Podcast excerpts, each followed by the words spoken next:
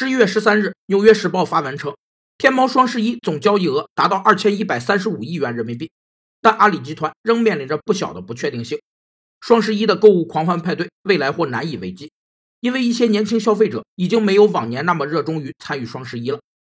不确定性是指事先不能准确知道某个事件或某种决策的结果，或者说，只要事件或决策的可能结果不止一种，就会产生不确定性。对不确定性的畏惧是人的普遍心态。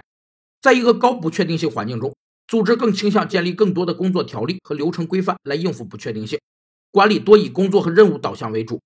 在一个弱不确定性环境中，工作条例和流程规范的标准化程度就会低很多。但正是由于不确定性和模糊性，才使得后来居上、脱颖而出成为可能，才使得一些企业，特别是中小企业，有望实现超常规和跨越式的发展。